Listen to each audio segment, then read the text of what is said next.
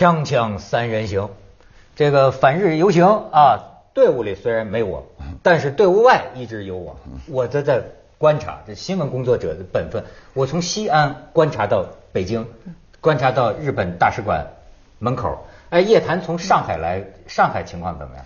我前两天倒是在深圳，然后呢，刚好我那个助手非常兴奋跟我说：“叶老师，叶老师，你看看我的那个，我一打开他的苹果，全是照片。”就是那个深圳那个游行的照片，跟看到一模一样。一开始那个广场上空空荡荡，空无一人，你很难想象华强北啊那么热闹的地方没人。然后呢，队伍远远的过来，过来之后喊标语。呃，这个打标语喊口号，那个标语我看了吓一跳。后来看看跟你这儿比也不算什么了。他那个标语叫“杀光日本人”。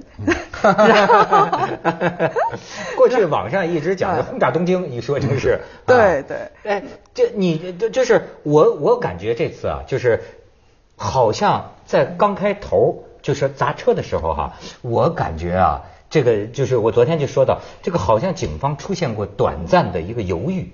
但是后来很快，就是这个态度就明确了，就是你要是涉嫌违法犯罪，该怎么办？怎么办？这这个警方也应该接到上级指示，他才知道怎么办。因为他他这个有时候分不清啊，这个爱国和泄愤的区别。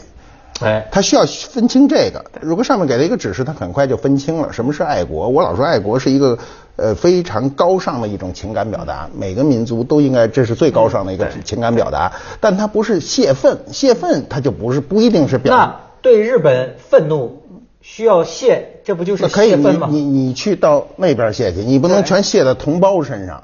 就那我们现在是完全的泄在同胞身上。那不叫泄愤，那叫耍流氓，知道吗？因为你想想看，像他买个日本车，因为买一日本车一般不是有钱人，老实巴交中产阶层，对不对？买日本车为了省油嘛。然后人家好不容易转上五年的钱买一日本车，你上去这个哐当一下砸了。你如果是真的想爱国的话，我觉得爱国第一有条件的，第二有资格的，你不是任何人都能爱过的。呃，你们说的挺有道理啊，但是我就说，我这几天呢。因为我比较怂嘛，我不知道该怎么聊这个事儿啊，我就在看别人怎么聊，我就我就感觉到一个什么呢？就是，哎呀，其实每一个写评论的人心里啊，都是有一个怎么说呢？这个这个左右为难，你都能体会到。你比如说，我看我说中央台怎么聊的，人民日报怎么聊的，还是哪各个报纸怎么聊的？哎，你都会发现呢，有时候有微妙的不同。比如说这个报纸今天就说呀。这个要理性爱国啊！这个砸车这是打砸抢行为，这个不好。但是呢，似乎又怕伤了人的热情。你再别看人民网可能又出来一篇文章，呃，这这个标题可能就是呵护要呵要保护群众的嗯爱国热情。好像这个每篇文章你看啊，都是基本上各说一半，先是要肯定大家这个是这个爱国啊，但是呢，呃，同时也要说这个不能够。打打讲，所以你知道，他们既然把毛主席抬出来了，嗯，我就经常想到，为什么我觉得这个事儿很难呢？嗯，毛主席说过一句啊，甚至可以说是很反映真相的话，嗯，这当年很有名的话。毛主席说什么呢？就说这个革命不是请客吃饭，不是不是绘画绣花，不是不能像大姑娘绣花一样 从容不迫，好像是那么准确啊。可是你知道。我就觉得，你看他一方面他说了实际的情况，群众一上街，那玩意儿，这有这这怎么能够？呃，对，是这你知道，但但但是再有一个，我又想啊，嗯。毛主席说这个话的时候是那个年代啊，而且毛主席说的是革命啊，不是请客吃饭，不是绘画绣花，不能那样雅致，那样从容不迫，那样温温良温温良恭俭让，这是当年的红卫兵，对对对，我们当年都背过这个啊，革革命是暴动，是一个阶级推翻另一个阶级的暴烈的行动，这是主席的原话。哎，那么我我觉得我们这个爱国呢，我觉得我们需要是一个长期的一个训练。就是要知道爱国的内容都是什么。首先，我们不能让人家笑话。你觉得你是爱国，然后全世界看你的笑话是肯定是不行的，对不对？尤其你这种打砸抢，这种打砸抢的这种群体事件一旦失控的时候，所有人都不愿意看到，对吧？我们已经安定了很长一段时间了，其实大家都很珍惜今天社会的这种局面。为什么很多人担心？就是因为珍惜才担心呢，对吧？那么，呃，很多年轻人是不不知道的，年轻人跟我们这一代人是。有一点点不一样，就是我是见过乱的社会，他们没见过。一旦这个社会陷入一个无政府状态，中国历史上就是最后一次大的动荡，我赶上了，就是六六年。六六年的时候，我看得清清楚楚，对吧？那时候呢，不财产受到威胁已经是小事儿了，全部都是人身受到威胁。很多人就是不知缘故就死在街头，家里也不知道怎么死的，要不然就逼死你，就很多人自杀，对吧？呃，都是都是那个时代的事情，那个在我们记忆中是有的，所以我们希望社会是安定的，只有我们安定团结，我们才可能爱国，才能一致对外。如果我们自己都是这个状况，那肯定会出问题。所以马先生他是那个时代过来的，六六年他就有他这种观感。六六年的时候我还是受精卵的状态，我的所以呢，我就会觉得，真有那么严重吗？非常严重。他们嗯，非常严重，就是。呃，打砸抢会就是很多人家里哈，那时候都是直接冲进人家里，就说这家有这家是一个这个这个这个这个什么这个地富反坏分子，呃，其实人也不一定是，光就冲进家里去了，把这家里就就是抄走算轻的，有的就给点了。嗯，所所以我想啊，爱国其实是分不同的层面的。刚才说我们当然尊重爱国激情，对不对？它很朴素的一种感情。但你想想看，这个呃美国人怎么爱国，或者是？以色列人怎么爱国？他很简单，你二战结束之后，他到现在还在搜罗遗骨，然后把每一块遗骨拿回去，然后葬起来，把你的名字写出来，告诉别人你的生平是怎么样。他是尊重每一个国民的个体。嗯，而且呢，就是我刚才我最后琢磨一个，就是说，如果说毛主席七八九十年前说的这个话，如果说我们现在还这样相信的话。那是不是没有进步？为什么？因为我现在确实觉得，时代进入了一个精确的时代。对，真的就是你不说别的，不要讲文明法治，就是战争。你看我最近看美国打阿富汗战争啊，对美国人伤了不少平民，但是你不能否认呐，他这个打仗像大姑娘绣花一样的这种努力，哎呦那玩意儿，你知道一个队美军呐跑一村里。他这个强大到一个，就是说，我完全把你弄住，弄住之后就搜身，搜身没枪，你枪走，对吧？发现有枪，哐叽给你摁住。他已经就是真是，就是说，就是像大姑娘绣花一样，精确的，你一米之隔，你打塔利班，你就不能打了，拿就没拿枪的这个平民，尽管他拿起枪就是塔利班，他没拿枪就是百姓，可是你就要按他当时的状态。你这包括现在这个执法，真的是啊。我们要讲一个世纪以前的执法是很粗略的，你明白没有？那就是要付出一些少数人的代价，包括战争状态，包括战争状态，对吧？牺牲一些少数人的利益，这是避免不了的。可是今天呢，这个社会发展到一个高精尖的阶段，我就发现，还真的就是有的时候就需要你这个法官，甚至是一个市长，你就像大姑娘绣花一样，你就得办了这件正义的事儿，但你不能伤害这个无辜的人的。利益，你发现没有？现在就是进入这个时代了。我们现在就是一个精确制导时代。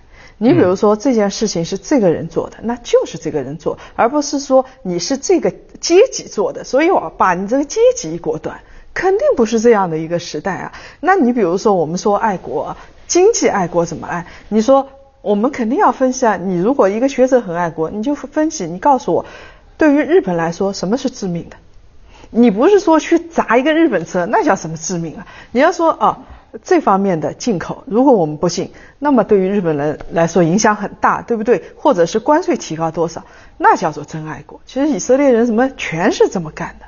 那么我们再回过头来说的话，像像我们爱国的话，记住历史，一定不要遗忘历史，但是你要有大局观。你比如说，我觉得。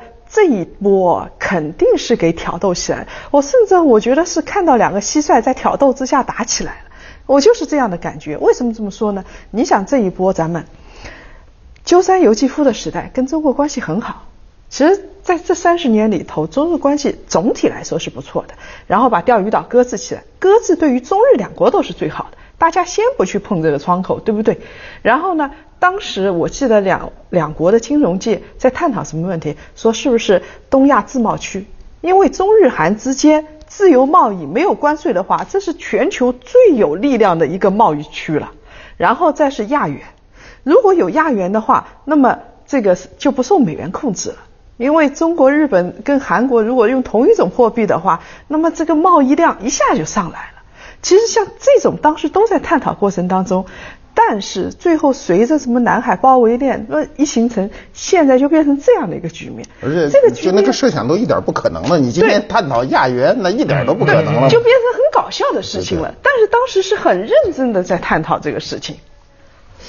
但是我觉得这个群众发出呼声，好像还是很有必要的一种斗争手段。你说是不是？有的时候是不是说，哎？我们当然，我们也没法跑东京大街上上街，这玩意儿不太 不太好，是吧？我看到一张照片，靖国神社前面有有吗？对对对，有吗？哎，那是勇士啊，那是勇士啊。但但是我是说啊，有的时候，我记得那个时候美国炸那个南联盟大使馆的时候，我们也在国内就是说游行游行要要发出吼声，因为这个吼声啊，要在媒体时代啊。他这这也是一种跟外国斗争的手段，是不是？是就得让他看见。对对。而且我即便政府采取了某种决策的话，你也知道我这个背景。对民众的态度非常重要，但是民众的态度并不是说是一个失控的态度，是一个理智。我们刚才说爱国是，其实爱国是感性的，但是你行为一定是理智的。第一，你不能伤伤及财产，这是这是 不不允许吧？伤及生命就更不允许。因为我们今天还没发现发现到伤及生命是吧？因为伤及财产这事儿蔓延到一定程度，它就开始伤及生命。因为伤及财产不不解气。如果说你这个随便伤及人家的财产，你如果说推车，如果那有的人坐在车里，你当街掀翻，或者这个人拼命的。保护他的财产就会变得非常激烈，就会出问题。您刚才说的啊，比如说我是一个日本车车主，或者我是一个开卖日本货的店，然后呢，你们敢来，我拿把刀站在这儿，嗯，一个不小心就可能伤及生命啊，完全有可能啊，你们谁敢来？不是谁敢这么干？对，谁敢来？我说谁敢这么干呢？锵锵三人行，广告之后见。哎，这个最近啊，我是觉得中国这个边境有事啊啊，好像这是这个什么全全有事，日本东海啊、南海啊什么的。但马先生最近刚游了一趟越南啊，越南好像哎，我听说越南，当然这我不知道是不是媒体炒作啊。听说越南哪壶不开提哪壶啊，说现在中国人不是反对日本吗？说不上日本什么旅游嘛，对吧？现在就是越南大力催鼓，这个各种优惠条件。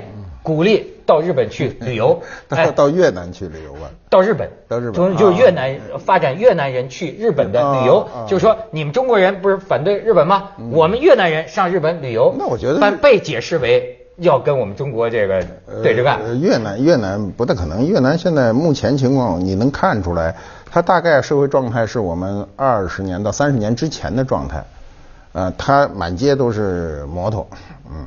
哎，但是越南人家摩托有一个管理的方法特别好，就是他那么多摩托吧，他不丢，你随便搁他都不会丢。为什么呢？路不拾遗啊？不是路不拾遗，他有一个法律规定的特别怪，就是买摩托的人，如果你买的是盗窃的摩托，你的刑期是偷摩托的人的一倍。明白了吧？所以谁也不去买这个盗了的摩托，因为他说曾经有一段时间就那个摩托老被盗，后来就把法律这么一改，就是买的人的罪。重于偷的人的一倍，所以没人这是不抓卖的，抓嫖的啊！对对对，对 对对对对对对，所以他就特别管用。我看他那个社会这个状态还很好，就是如果呃没有就现在年轻人哈，要是没有见过八十年代的中国，我说到那儿去看看，那个补课的状态很好。嗯，因为我们周圈的国家都有一个问题，越南、日本、朝鲜，包括韩国，是吧？嗯，对，他过去都是使中文的。它都是我们的文化，它都是陆续的废除。你看越南也把汉字废除，这个日本到现在没有完全废废除，它还是大量的汉字夹杂。这韩国就朝鲜已经就是彻底废除啊，因为汉字不废除的话呢，你的文化对它的影响是至深的，是致命的。嗯，就换句话说，中国人确实，这不是我们不就这。这我一吃，这面条俩字儿我认得，我发不出音来，我还吃不了这碗面条了。没错没错，他都给改了。但是日本呢，日本到目前为止呢，他对中国文化他还是认同的，就是他认为我们是从这支过来的，所以他在他的这个就现在的文字当中还是夹杂着大量的汉字。就是你去日本会很多地方你还觉得还是比较方便，一看就能看懂，这是文化的力量。哦，但是为什么他们现在好像对看中国都有点？敌意呢，还是说当然了，你大呀，你老大呀，他本身是一个紧张状态呀，他永远是一个紧张状态。你想想看啊，如果你是周边，你比如说只有六百人的国家，或者或者他现在尽管一亿多人，但他人口增长非常少，边上一个十三十四亿的国家，而这个十三十四亿国家现在还处于一个混沌状态，还在往上走，你不知道它的标准是什么，准则是什么，搁着你你也害怕。我觉得人是人之常情。这是人之常情。你害怕，你还在钓鱼岛上挑事儿，这不是有些行他越害怕的时候，他就越要叫板。我觉得是另另外，我觉得他这个这次有点是我们我们的这个国家的政治形态跟日本非常不同。日本是无数个人说了算，所以他就有左翼和右翼。他右翼就会出来挑事儿。因为他是选举制嘛，他一定要获得就是眼球，是吧？这这咱们现在叫眼球经济，他叫眼球政治，眼球政治，对吧？他必须要出来这些葛事儿来出来来说，拿着一个不该弄的事儿来弄。我想呢，你看，我看最近看到新闻报道的时候，也看到就是呃，很多日本人也不愿意这样，他也不愿意，他也希望社会是稳定的，也对右翼集团，就日本的右翼，呃，持一种批判态度或者持一种这个组织态度，但是。作为右翼集团，它是刺激它生长。你要越不理它，它越不长。这个没用，这个是呃，这个文化里边的一个劣根性。你想啊，所有的美国总统在上台之前对中国都特别狠，怎么狠他怎么说，因为他说要制裁中国啊，要什么什么什么。上台之后说的跟做的就是两码事情，是，因为他要考虑到具体的情况。像这个石原，他如果是日本首相的话。我觉得还稍微能控制一点，他现在只是一个姿势。啊，对对对对，所以我觉得他是就是挑事放开了说。对。他放开了说啊，这玩意儿选举害人呢，我发现是是吧？这这这选举会引起世界大战呢。对对对，对吧？我为了选票，他其实是为他个人的利益，未必是为为国家的利益。对呀，他你这个民族主义啊，从来都是一呼百应的。对，我说中国是我们的仇敌，这家选民，你你要能成功掀起风潮，造成时势，对，你就上台。当年希特勒就是这样，一样一样。是啊，对啊，民族的这个概念，在这个这个就是人类的文化中，比国家重要。就是民族，我所以我们经常强调我是中华民族，对，对不对？再不济就华人圈，对不对？大家都是华人。民族的那种认同感呢，它比国家的认同感有时候还强。所以他为什么讲有种啊？那什么血性啊？嗯，他这个是血里边的一种对一种力量，这这这个这个种的生存是吗？对，就是他认为他跟你不是一个种。对，不，他们是有天神文化的，这个这个文化倒是真是不一样。就是我当时，呃，我记得印象特别深，就是日本人是非常，就是他一个这个非常恭敬的祭祀的地方，天神，然后大家去，那么很多留学生去，大家都是。在那儿，尽管有的人相信心怀不满，也不会，也不至于做什么。当时有一个韩国的留学生过去，就踩了一脚。我觉得我那那时候印象特别深，就是像这种民族跟民族之间的争斗啊，特别难。我就觉得现在回过头来想啊，像这个德国或者是美国这种方法反而更好。为什么呢？他是他们这个宗教文化有牙还呃这个以牙还牙，以眼还眼。我记住你历史上这一笔，我记得清清楚楚。当时历史他绝不篡改历史，当时历史是怎么样就怎么样的。我打输了你，或者你打输了我，清清楚楚。咱们把以前的恩怨一笔了结，然后现在开始，我们开始做交往做生意。你比如说德法，两个国家照样能够站在一起，先是煤钢联盟，然后推出欧元。我觉得这种方法是最好的。最怕的就是纠缠不清，一开始以德报怨啊。然后是这个，到底是谁打赢谁了？双方谁也不服服气，然后扯到五十年之后，你现在看起来，他日本人对你还是不服气，我们对他也不服气。是因为因为说起来就是，呃，在这个二战期间，中日之间不是一个单纯的战争，不是中日之间打的，是所有的外方介入。所以介入呢，就是单就是不服气，就最最后是给拉开的，这事没打出个输赢来。甚至有人就说呀，说日本日本人就这么想，日本人从来不认为日本是中国打败的，嗯，他认为他是被美国打败。对，哎，锵锵三人行，广告之后见。我说句大俗话啊，我觉得游行也好，示威也好，真是要自强最重要。对。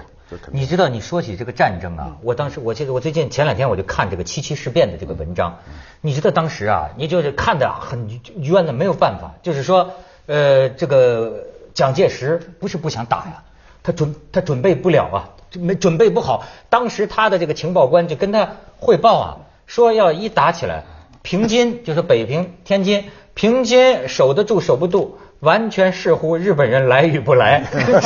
来，就说，哎呦，你说武器装备就不要说了，就说日本人打枪，对吧？三百米外打五枪。三枪都能打在一个拳头大的范围内，那就是中国兵一冒头一枪就打死你啊！然后就是说，这都是实打实的拼刺刀的这个训练。我这一下，你知道，我就想到当年中国兵啊是多么这个惨烈。就是说，通常我们需要五个中国士兵，才能在白刃战拼刺刀的过程中，才能顶得过一个拿刺刀的日本兵。哎呀，我就觉得你就说，抗日战争非常残酷。抗日战争非常，你现在你体会到，你就是。你不自强啊！你看今天老美，你就知道你要强，哎，怎么说都好说。我们现在啊，就很多东西以为就是臆想中的，就挖个地道，抗战就打赢了啊！其实。整个就不是这么回事，那种残酷，那种博弈，就超过我们的想象的。对，你想，还有一个问题就是，我们六十三年了，马上六十三年建国嘛，是和平的，总体是和平的，没有大的战争，都是局部的，打个什么自卫还击战啊什么的，就是珍宝岛啊，都很小的事儿。所以人对战争是没有概念的。我们现在的人对战争是没有概念，痛苦记忆没有了。没有，现在都不要说战争来了。断电二十四小时是彻底歇了，是不是？对，他受不了，没有过去那精神了。我爹那一辈是打仗出来的，我所以你如果真爱国的话，有时候你就在想，你要退一步，你想，哎，我们有时候合作反而是爱国。或者，然后是你才能强大，强大了你才能像美国一样，要不然你说什么都是。你刚才说蒋介石很痛苦，袁世凯也很。接着下来为您播出《西安楼冠文明启示录》。日本人了。李鸿章那时候就说打得过谁不打，就谁是傻子。对，打得过谁不打。